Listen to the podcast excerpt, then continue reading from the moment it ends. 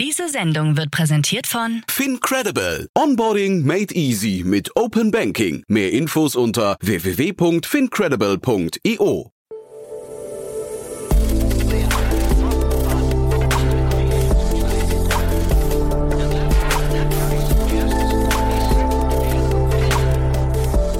Startup Insider Daily.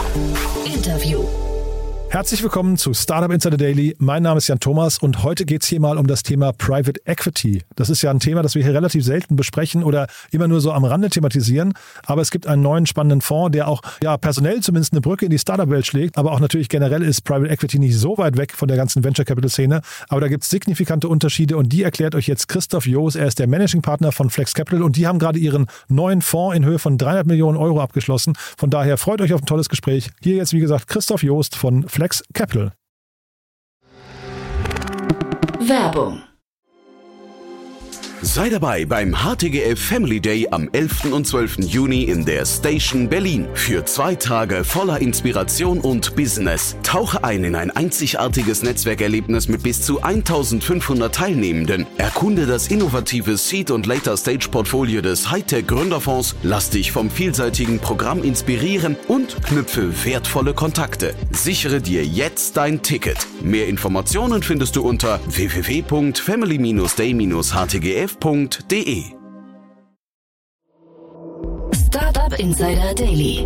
Interview.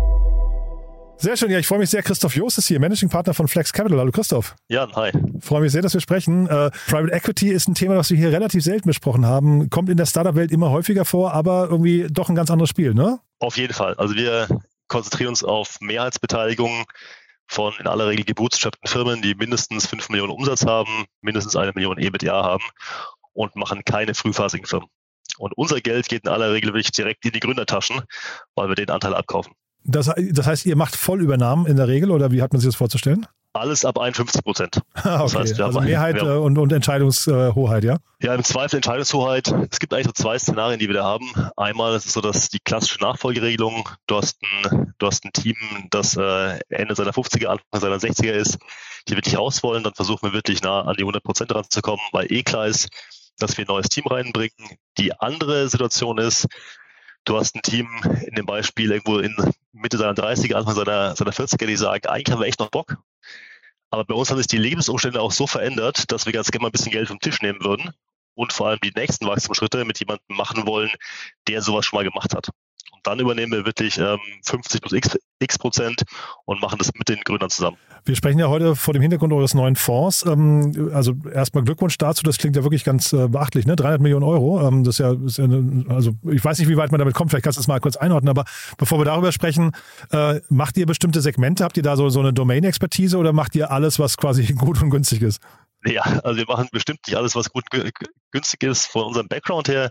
Wir sind ja alles selber Internet- und Softwareunternehmer. Mhm. Also wir machen die Sachen, die wir vor dem Hintergrund auch ein bisschen einschätzen können. dass es in der Dachregion müssen die Firmen ihren, ihren Hauptsitz haben und es muss diese breite Klammer Internet und Software erfüllen. In dieser relativ breiten Klammer ähm, dann immer gebootstrappte Firmen, weil die wirklich eine besondere DNA mit, mitbringen, mit der wir einfach sehr gut umgehen können. Aber wenn ich schaue, was wir aus dem ersten Fonds gemacht haben, da war ein, ein Hosting-Business dabei, da sind einige SaaS-Business dabei. Ähm, also da sind wir dann hinten raus doch ziemlich breit. Und so ein Hosting-Business, wie geht ihr denn da vor? Also ähm, habt ihr dann quasi auch deren Weiterentwicklung nur vor Augen oder auch dann den, den Exit an ein, an ein weiteres Unternehmen, was weiß ich, ein United Internet oder so? Also was wir in aller Regel tun, ist, dass wir so der, der erste Exit-Partner für die Gründer direkt sind. Mhm. Und die bleiben ja mit, mit einem sehr erheblichen Share drin noch. Ähm, was ganz spannend ist in dem Markt, du siehst einfach, dass wenn du es irgendwie schaffst, zunächst bei über fünf, aber spätestens über zehn Millionen EBDA zu kommen, dann geht ein unglaubliches neues Käuferuniversum auf, Aha. wo auch die Preise doch mal andere sind. Das heißt, unser Pitch für die Gründer ist, macht mit uns den ersten Exit, bleibt drin, lass uns die Company gemeinsam über 10 Millionen EBDA bringen und dann machen wir den großen Exit. Ähm, in aller Regel eigentlich dann an großen US-Fonds oder halt eine Plattform, die vom großen US-Fonds gebackt wird. Hm. Ich hatte es dir vorhin schon gesagt, ähm, wenn man sich das Team anschaut, das bei euch dahinter steckt, dann, ähm, also es gibt ja Felix Haas mit seiner Truppe, die machen dann in München irgendwie ähm, 10x äh, Founders und äh, damit hat man ja schon quasi, man sieht jetzt schon, ihr seid dann, oder Felix zumindest, ich weiß gar nicht, ob ihr das alles zusammen macht, aber in, in, ist in beiden Märkten unterwegs. Kannst du die nochmal abgrenzen? In welchem, in, in welchem Markt kann man mehr Geld verdienen? Also ich glaube, wenn du auf die, wenn du in den letzten Jahren auf die Buchwerte geschaut hast, dann ja. haben sich die, die VCs, glaube ich, sehr gut geschlagen. Wenn du wirklich schaust, ähm, wie viel Geld tatsächlich an die Limited Partner der Fonds returned worden ist, mhm. dann hat Private Equity eigentlich mal sehr, sehr konstant besser ab, geschlossen. Ja. Das heißt, äh, ist glaube ich auch so ein sehr natürlicher Unterschied. Wenn du als, als VC reingehst in einer sehr frühen Phase, dann investierst du in Firmen, die an sich noch keine tradable Assets auf dem Markt sind. Das sind mhm. Firmen, die verbrennen richtig Geld, ähm, sind oft noch nicht groß genug, äh, genug und das ist halt bei uns fundamental anders. Mhm. Die Firmen, die wir haben, das sind wirklich, die kannst du fast, da kannst du eher fast wie so ein an eine Aktie denken. Wenn die mal eine gewisse Größe erreicht haben, wenn die eine gewisse Wachstumsdynamik haben, wenn die profitabel sind, dann findest du eigentlich immer einen Käufer dafür. Aha. Die Frage ist nur, wie wertvoller kannst du deine Halteperiode die Firma machen? Ähm, aber das Exits passieren ist bei uns wirklich deutlich sicherer als im VC-Bereich. Und seid ihr dann auch thesengetrieben? Also das ist ja bei VCs oft so, die gucken sich bestimmte Märkte an. Manche Märkte machen sie halt eben verstärkt, manche gar nicht. Ähm, aber in der Regel liegt da drüber eine These. Habt ihr das auch oder, oder geht ihr dann trotzdem relativ frei an die Märkte ran? Also zunächst mal gehen wir relativ frei an die Märkte ran. Wir haben eine ganz, ganz große Fundamentalthese. Und die ist tatsächlich, dass äh, wenn jemand gebootstrapped, also ohne externes Geld, über Zeit es geschafft hat, eine Firma aufzubauen, die nördlich von 5 Millionen Umsatz und profitabel ist, hat die extrem, extrem starken Kern, auf den man gut aufsetzen kann. Mhm. Und dann haben wir selber die Erfahrung gemacht, dass natürlich, dass die Firma ganz anders wächst, von 0 auf 1 Million, von 1 auf 5. Und wenn du dann diesen Sprung machen willst, von 5 auf 20, von 5 auf 30, dann brauchst du andere Hebel. Und das mhm. haben wir wirklich selber, selber gemacht, selber oft gesehen. Ähm, und das ist die Fundamentalthese, dass wir da wirklich gut weiterhelfen können. Also wirklich gebootstrappte Firmen aufs nächste Level zu heben. Daran orientieren wir uns. Es spielt jetzt keine so riesen Rolle, ob das halt ähm, SaaS-Anwendung in der einen Branche oder in der, in der anderen ist. Ne? Mhm. Es geht mehr um dieses, diesen, diesen Gear-Change, den du manchmal brauchst, von Bootstrapping dann auf die globale Bühne hoch. Wie schaust denn du? Ich meine, du bist ja ähm, Internetunternehmer der ersten Stunde, glaube ich, ne? Absolvente hast du vorher gemacht, habe ich richtig gesehen, ne? Ich habe 2008 Absolvente gegründet, genau. Ja, genau. Und wie, da hast du jetzt wahrscheinlich diesen ganzen äh, Hype rund um diese Trasio-Klone auch mitbekommen. Ne? Wie schaust du da drauf? Ähm, ist das ein Modell, was irgendwie mit Private Equity vergleichbar ist? Weil die versuchen ja dann irgendwie auch, ich weiß nicht, Synergien zu heben, Kosteneffizienzen reinzubringen. Ähm, weil sie natürlich aber eben auch einen relativ ähnlichen Kanal dahinter bedienen. Das ist bei euch, wenn ich es richtig raushöre, nicht der Fall, ne? Ja, also wie, wie schaue ich auf die, auf die Terrasseklone drauf? Ich glaube, man, die waren zeitlang gehypt, wenn man jetzt nochmal noch mal hinschaut, ähm, auf die Aggregatoren, denen geht's ja nicht mehr ganz so gut. Ne? Mhm. So. Das heißt, das, das zeigt, glaube ich, auch, dass es von der, von der, von der Grundlogik her äh, sind die wie ein, wie ein Private Equity rangegangen, mhm. haben aber halt natürlich ein paar, ein paar Regeln aus dem Private Equity einfach, äh, einfach nicht, nicht beachtet. Ne? Mhm. So, und dann, äh, dann bist du plötzlich mit deinem, mit deinem Modell, mit deiner Gruppe, die du halt einfach sehr schnell zusammengekauft hast, ähm, bist du in einer Situation, die du eigentlich nicht reinkommen willst und wo du einfach sehr, sehr anfällig für Marktbewegungen bist. Das würde so einem erfahrenen Private Equity Investor, sage ich mal frech, jetzt so nicht passieren. Welche Regeln haben die nicht beachtet? Du, ich glaube, die haben, die haben sehr, äh, die haben zum Teil sehr kleine Firmen gekauft, die mhm. wenig Struktur gehabt haben. Mhm und die vor allem ähm, auch stark an der, an der Gründerpersönlichkeit gehangen sind und die wirklich in sich noch kein stabiles Tagesgeschäft gehabt haben. Was irgendwie in, in kurzer Zeit schnell, schnell wächst, mit einer sehr schlanken Orgastruktur, kann dann auch in kurzer Zeit wieder schnell, wieder schnell zurückgehen. Ne? Das heißt, du hast noch mhm. keine echte Stabilität in diesen Assets gehabt. Mhm. So, und dann braucht, äh, wenn es am, am Gründer hängt, wenn keine echte Stabilität da ist, wenn es auch im Markt da ist, der, der durch eine sehr aggressive Konkurrenz geprägt ist, dann sind es alles Sachen, äh, wo du aber nicht eben bei meiner Gruppe bauen kannst, schnell sieben, acht Firmen zusammen kaufen kannst mhm. und dich darauf verlassen kannst, dass sie in ihrem Kerngeschäft schon so weiterlaufen. So, ich glaube, diese, diese Komplexität haben die einfach unterschätzt. Wie gesagt, das würde ein etablierter Private Equity Player so nicht machen. Ja, ich hatte nur deswegen gefragt, weil ich auch diese Private Equity Komponente irgendwie gesehen habe, habe aber dann gedacht, ich finde es ganz smart, dass man versucht, zum Beispiel Marketing oder Design oder ähm, Online-Marketing, SEO, was weiß ich was, alles irgendwie zu bündeln ne? und dann irgendwie die, die ähm, äh, Kosten für den einzelnen ähm, Teilnehmer, die sie da, da, in die Firmengruppe übernehmen, ähm, dann eben zu senken. Das dachte ich wäre eigentlich ein Modell, was in Private Equity ich sehe das so noch nicht, aber das könnte natürlich irgendwie auch funktionieren da, oder nicht? Du, das sind natürlich schon sehr viele Elemente aus dem, aus dem typischen Private Equity Playbook. Mhm. Das, was wir halt, wie gesagt, übersehen haben, ist halt, was heißt übersehen? Aber was die, was die in der Form nicht so beachtet haben, wo sie den Fokus darauf, darauf gelegt haben, mhm. dass wenn du Gruppen zusammenkaufen willst, dann gibt es immer sehr viel, sehr viel Friktion mhm. in der Kultur, die Organisation zusammenbringen. Und diese zum Teil Kostensynergien, die heben sich auch nicht von selbst. Mhm. So, und dann brauchst du aber einfach ein sehr, sehr stabiles Kerngeschäft, das es aushalten kann, dass du in dieser Gruppe sehr viel arbeiten musst. Mhm. Und diesen Charakter haben die Geschäfte aus meiner Sicht einfach nicht gehabt. Hm. Ja, spannend. Jetzt hast du vorhin gesagt, bei euch äh, oder ihr findet, wenn das Unternehmen sagen wir, eine gewisse Größenordnung erreicht hat und auch vor allem diesen, diesen starken Kern hat, findet sich eigentlich immer ein Käufer. Heißt das, für euch ist diese Käuferpflege, dieser Käufermarkt, den zu kennen und Netzwerke zu pflegen, ist das der wichtige Teil eurer Arbeit oder das Sourcing von den, von den Unternehmen? Ja. Also ich sag mal so, wenn wir im, wenn wir im, im Sourcing die richtigen Firmen finden, wenn wir es schaffen, die Unternehmer von uns zu überzeugen und einen guten Value Creation Job machen, dann macht sich der Exit von allein. Okay. Das heißt, die, die wirklich, die wirklich, wirklich schwierigen. Sachen sind, ähm, die Firmen zu identifizieren, mit den Gründern eine gute Partnerschaft zu entwickeln. Da, da darfst du vergessen, die müssen ja nicht verkaufen. Mhm. Es ist ja nicht so, dass die einfach eine große Burnrate haben und sagen, wir brauchen jetzt dringend jemanden. Die sagen, wenn der, wenn der Richtige kommt, der den richtigen Preis zahlt, das Nase mir gefällt und dem ich echt abnehmen, dass der mich im Geschäft weiterbringen kann, dann mache ich vielleicht einen Deal. Mhm. Das heißt, dieses, dieses, äh, den Kontakt anzubahnen, dann eine Beziehung zu entwickeln, das ist die große Herausforderung. Und wenn du dann den Anspruch hast, das EBDA wirklich signifikant zu steigern, dann macht sich halt das auch nicht von allein. Das heißt, das sind eigentlich die schwierigen Sachen. Natürlich haben wir Beziehungen zu den großen Fonds, ähm, um wirklich dann diese, diese, diese Brücke schlagen zu können. Ähm, aber selbst wenn du diese Beziehungen nicht hast, dann gibt es viele sehr gute Investmentboutiquen, Investmentbanken, die dir bei dem Exit helfen können. Ah ja, spannend. Und ähm, ich, wie gesagt, ich kenne mich da zu wenig aus, aber sind in diesem Prozess, in der, in der VC-Welt sind ja oft M&A-Boutiquen oder M&A-Berater involviert. Ist das bei euch auch so oder ersetzt ihr die dann?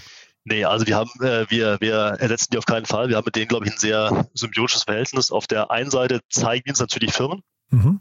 Also helfen uns sehr stark beim, beim, beim, beim Deal Sourcing. Ähm, in UK zum Beispiel ist es bereits heute so, dass halt über, über 90 Prozent der Deals, die wirklich passieren im Private Equity Bereich, über den Intermediär kommen. Mhm. Würde ich sagen, ist die Quote in Deutschland noch kleiner. Insofern spielt Active Sourcing hier schon noch eine größere Rolle. Ähm, aber hinten raus die, wenn man, man glaube ich, in der Breite schaut, der wichtigste Kanal dafür, dass du Firmen, dass Firmen finden kannst. Und vor allem auch Firmen finden kannst, die Lust haben, jetzt einen Deal zu machen. Mhm. Das bringt natürlich nichts, wenn du sehr oft mit einem Unternehmer sprichst, der sagt, ja, war schön, was du mir über den Markt erzählt hast, aber vielleicht verkaufe ich mal in zehn Jahren. Ne? Okay. Und diese, diese actionable Deals per heute zu bringen, das kommt wirklich von M&A-Beratern und dann natürlich auch beim, beim, beim, beim Verkauf. Äh, die machen einen hervorragenden Job, einen kompetitiven Verkaufsprozess zu, zu moderieren, was halt umso wichtiger ist, ähm, wenn du an die großen Fonds aus den USA verkaufst.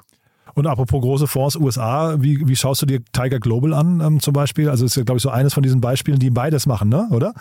Ja, also die haben, die haben ein ganzes, ganzes Portfolio gemacht, haben sich auch einen langen, langen sehr guten Track Record aufgebaut. Mhm. Wofür die ja bekannt geworden sind im Markt, ähm, ist halt jüngst, dass die, dass die sehr, sehr aggressiv ähm, innerhalb von wenigen Tagen mit keiner eigenen Due Diligence, nur weil davor ein anderer Brandname fand, der reingegangen mhm. ist, aber schnell einen sehr großen Check zu einer verrückten Bewertung geschrieben haben. Im VC-Bereich, ne? Aber die sind ja eigentlich ein Private Equity Investor, wenn ich richtig weiß, ne? Ja, die haben, die haben wirklich, die haben äh, lange sehr guten Track Record im Private Equity Bereich genau. gehabt. Äh, mhm. in diesem, ich weiß gar nicht, das war ja auch nicht richtig VC, ja? Das war ja mhm. verrücktes Growth Capital, was da, da passiert ist. Auf diese spezielle Strategie schaue ich mhm. extrem kritisch drauf. Ja. Und der hatte nur eine Marktkorrektur kommen müssen, da hat das Thema zerrissen. Und zu Recht zerrissen auch was. Ja?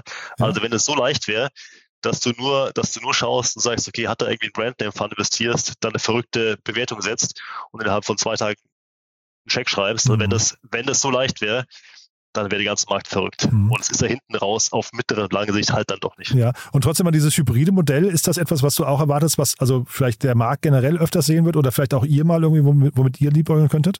Nee, also wir, wir sind, wir sind sehr, sehr stark auf dem Modell, das wir gerade eben fahren. Mhm. Und es wird sich in der Form auch nicht ändern. Ja. Also ich glaube, wenn ich, wenn ich, wenn ich schaue, was wir in, in fünf bis zehn bis, bis 20 Jahren machen, dann wird, dann wird Buyout ähm, im Internet-Software-Mittelstand weiterhin der Kern von dem sein. Ähm, na klar kannst du das da dort mal modifizieren, ne? dass du sagst, okay, du denkst an so ein Evergreen-Vehikel, wo du einfach noch längere Halteperioden darstellen kannst, weil die Firmen länger begleiten willst. Das könnte der Spieler sein. Aber wir sind vom Mindset keine Typen, die jetzt sagen, jetzt, jetzt gehen wir komplett in einen anderen Bereich rein. Weil das, was wir da machen, das, das hat schon, das hat schon sehr, das braucht schon sehr spezielles Mindset mhm. ähm, und wird da über die Zeit auch einfach noch besser. Ne? Also wir machen das jetzt seit seit äh, 2019. Ähm, anfangs kennt dich keiner, aber so du nach den ersten Exits ähm, bist du ein ganz gut bekannter Markt und äh, kriegst auch besseren Zugang zu den Unternehmern, Unternehmern, die du halt 2019 kennengelernt hast, die damals gesagt haben, hey, war ein gutes Gespräch, ich bin noch nicht so weit, die kommen so langsam zurück. Das heißt, irgendwann setzt dieses Schwungrad ein, sodass ich, glaube ich, sehr, sehr, sehr happy bin, noch lange genau die Strategie zu machen. Hm. Das klang gerade so durch, als wäre eure Due Diligence anders als die bei äh, Tiger Global, ja? Ja, zu 100 Prozent. ja. Also, Wie lange dauert so ein Prozess bei euch? Du, das kann im, das kann im Zweifel äh, schnell gehen, wenn wir halt in der, in der Branche sehr, sehr tief drin sind. Mhm. Aber wenn ich so schaue, wie lange es bisher gedauert hat, from start to finish ein halbes Jahr. Aha, okay. Kannst auch mal in drei, vier Monaten durch, durchkommen.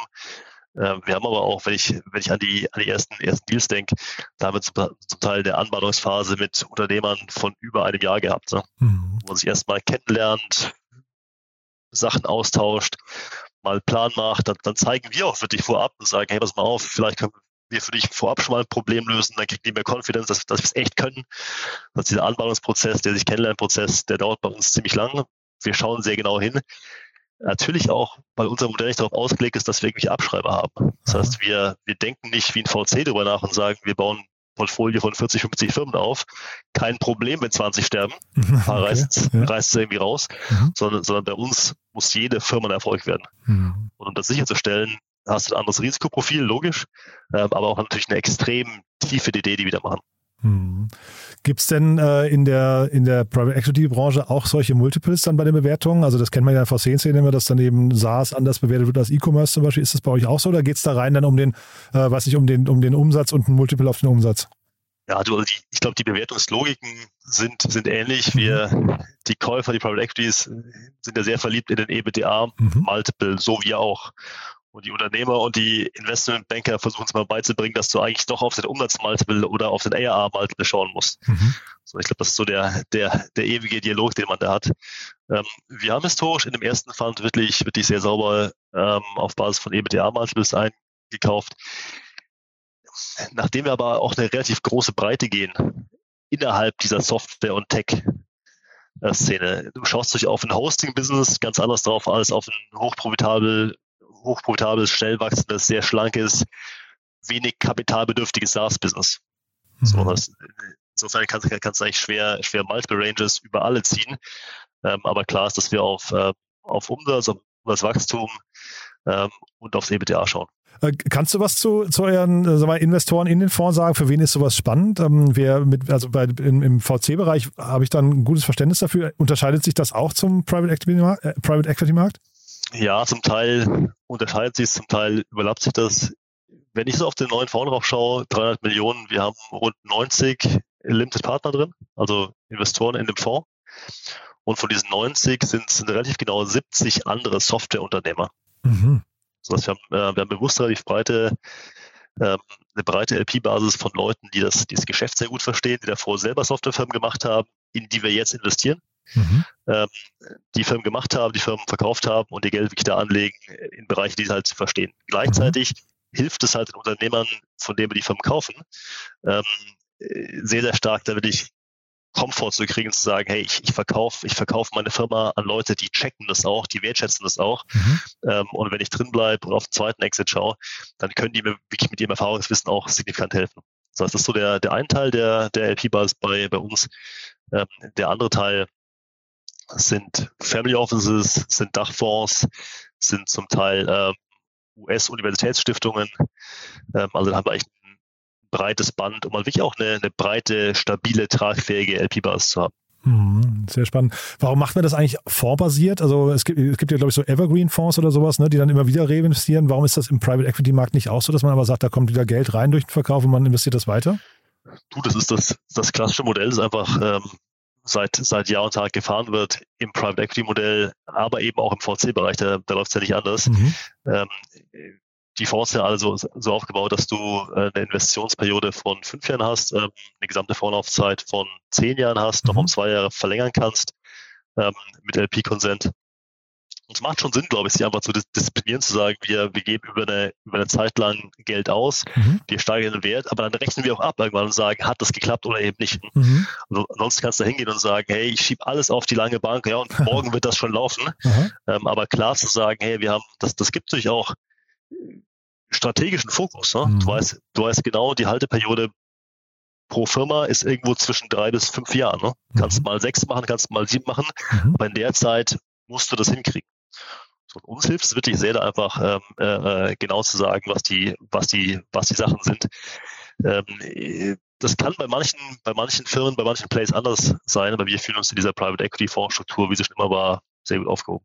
Und gibt es da auch so ein Hauen und Stechen um die besten Gründerteams und besten äh, Unternehmen? Also wie, wie überlaufen ist dieser Markt? Weil also im VC-Bereich versucht man jetzt immer mehr so äh, sich zu, was ich zu, zu positionieren. Ähm, was ich, der eine ist ein Operational VC, der andere macht nur SaaS, der andere, der, der nächste macht nur, äh, ich weiß nicht, Impact-Themen und sowas, dass man so ein klares Profil hat hinterher. Ist das bei euch auch so oder, oder ähm, ist es schon, was du vorhin sagtest, das Netzwerk, um dann halt hinterher den guten Verkauf äh, zu erzielen? Ist das schon der wichtigste Punkt? Also die Struktur ist da schon, ist da schon sehr anders. Wir haben in, in Deutschland Private Equity Fonds, die für den Midmarket spannend sind, deutlich kleiner 10 im Software- und Tech-Bereich. Mhm. Es kommen jetzt so langsam Fonds aus, aus UK, aus den Nordics, ähm, die auch in deutsche Präsenz aufmachen. Die haben natürlich ein anderes, sind in dem Markt nicht so zu Hause, wie das halt ein Fonds ist, der, der aus dem Markt kommt. Ähm, aber es gibt schon nach und nach mehr Optionen, die die Unternehmer da haben. Ähm, aber natürlich noch ganz, ganz anders als, äh, als die ja, viele hundert VCs, auf die du im zurückgreifen kannst. Mhm. Das, ist eine, das ist eine kleinere Szene, ähm, die nach anderen Spielregeln funktioniert auf eine Art. Ne? Das heißt, wir schauen natürlich deutlich, deutlich mehr auf, auf Zahlen. Ähm, wir können auch deutlich mehr aufsetzen, weil die Firmen einfach Historie haben. Ähm, und es geht bei uns weniger, weniger darum zu sagen, wer macht jetzt den, den geschmeidigsten Auftritt beim, beim Gründer, sondern hinten raus, ganz ehrlich, wer, wer zahlt, wer zahlt überzeugenden Preis? ja. ähm, und wer kann, wer kann wirklich auch historisch zeigen, dass er die Firma mhm. nach vorne gebracht hat. Ne? Mhm. Und, und, darauf, darauf schauen die Unternehmer, ähm, mit denen wir sprechen, die sagen, ja, okay, das, das klingt alles, alles gut, aber Geschichtenerzähler sind wir alle ganz gut. Ne? So, okay. und, dann, und, dann, und dann schauen die Unternehmer hin und sagen, pass mal auf, jetzt gehen wir doch mal durch die Firmen, durch die bisher gemacht hat. Jetzt machen mhm. wir mal auf euch die Idee. Lasst uns mal mit den ganzen Unternehmern sprechen, äh, deren Firmen die bereits nach vorne gebracht hat. Dann machen wir unser Buch auf und sagen, zeig auf einen.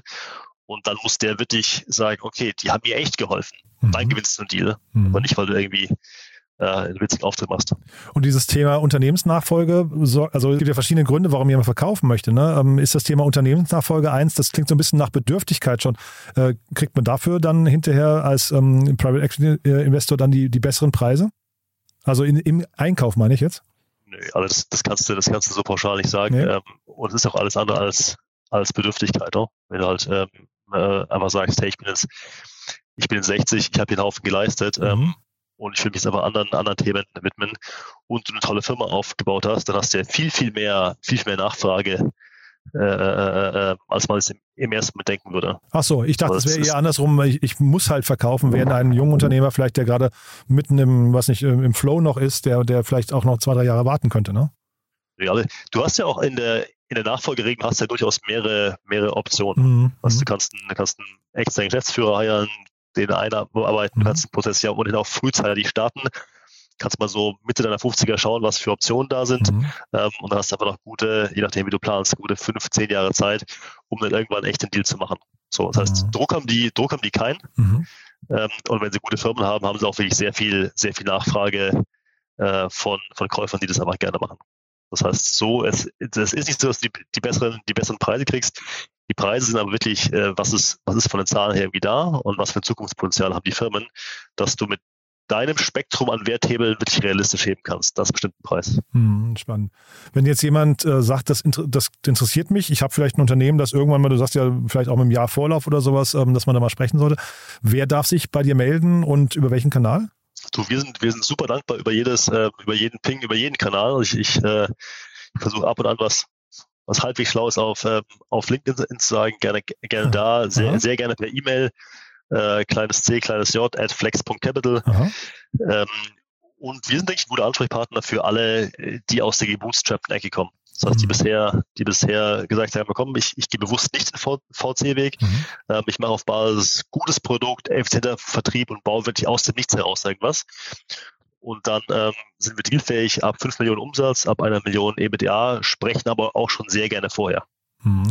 Und vielleicht nochmal andersrum gefragt, gibt es denn äh, so Red Flags für euch oder, oder No-Gos oder wo du sagst, das passt einfach gar nicht? Kann man das schon pauschalisieren? Also für wen das Modell gar nicht in Frage kommt? Also Gespräche, die man sich quasi sparen könnte? Ja, es, es dreht sich bei uns alles um dieses Thema, Thema Bootstrapping. Aha. So, ich glaube, wenn, wenn, wenn, wenn, wenn da jemand kommt, der sagt, naja, ich habe halt, ich habe halt Business, äh, macht eine Million Umsatz, äh, habe ich aber mit, mit, mit 20 Millionen VC-Geld aufgebaut. Und jetzt will ich aber, dass sie mich irgendwie kauft für ein Riesending. Ich glaube, das ist, da passt die DNA einfach nicht. Ja? So, das ist das, ähm, das Offensichtliche. Ähm, ansonsten sprechen wir immer gerne, teilen, teilen auch wirklich sehr gern, was wir, was wir gelernt haben. Ähm, also dieses, dieses, dieses Gespräch macht immer Sinn. Wo wir uns manchmal schwer tun, ist halt, ähm, wenn das, wenn das Risiko eines, eines einer Wachstumsinitiative einfach fundamental falsch eingeschätzt wird. Ne? Mhm. Zum Beispiel sagen, hey, wir haben halt, wir haben ein gutes Geschäft in, in Deutschland, das macht heute im Beispiel sieben Millionen Umsatz und zwei Millionen EBITDA und jetzt müssen wir nur noch ähm, ganz eben, ganz eben mal die Vertriebsmannschaft verdreifachen und gleichzeitig in die US, USA gehen und dafür brauchen wir einen Partner. Mhm. Dann sagen wir, okay, also da steckt so viel Execution Risk drin, das nehmen wir nicht. Das haben wir aber schon sehr, sehr oft scheitern sehen. Mhm. So, also dieses, dieses Bewusstsein, wie man diesen Gear Change macht, und sehr viel Respekt über die nächsten Schritte nachzudenken. Ich glaube, da müssen wir, da müssen wir mit dem Unternehmer auf einer Wellenlänge sein, dass wir mhm. zusammen Deal machen. Mhm. Ja, spannend. Cool. Hat mir großen Spaß gemacht, Christoph. Ähm, haben wir was Wichtiges vergessen aus deiner Sicht? Nö. Nö. cool. Viele spannende Sachen covered. Ja, finde ich auch. Ne? War wirklich ein tolles Gespräch. Wir können ja jederzeit nochmal ein Follow-up machen, wenn es bei euch irgendwie spannende Entwicklung gibt, ja? Sehr, sehr gerne. Cool. Dank dir. Auf bald dann, ja? Danke dir. Ciao. Servus, ciao. Startup Insider Daily, der tägliche Nachrichtenpodcast der deutschen Startup-Szene. Ja, das war also Christoph Joost, Managing Partner von Flex Capital. Ich finde es ein cooles Gespräch. Ich muss sagen, ich kenne den Private Equity Markt relativ wenig, habe jetzt ein bisschen was dazugelernt. Wir werden versuchen, da auch immer wieder noch mal ein bisschen dran zu bleiben. Christoph hat mir im Nachgang auch noch ein, zwei Themen rübergeworfen, die wir vielleicht noch mal besprechen könnten. Ja, aber auf jeden Fall war es ein tolles Gespräch. Wenn es euch gefallen hat, wie mir die bitte, empfehlt uns gerne weiter. Vielleicht kennt ihr jemanden, der sich für Private Equity interessieren sollte, der vielleicht sein Unternehmen verkaufen möchte oder der generell die Anlageklasse interessant findet oder die ja, Methoden dahinter. Dann vielleicht einfach mal diese Folge weiterempfehlen. Dafür vielen Dank an euch und ansonsten euch erstmal einen wunderschönen Tag. Hoffentlich bis nachher oder ansonsten bis morgen. Ciao, ciao.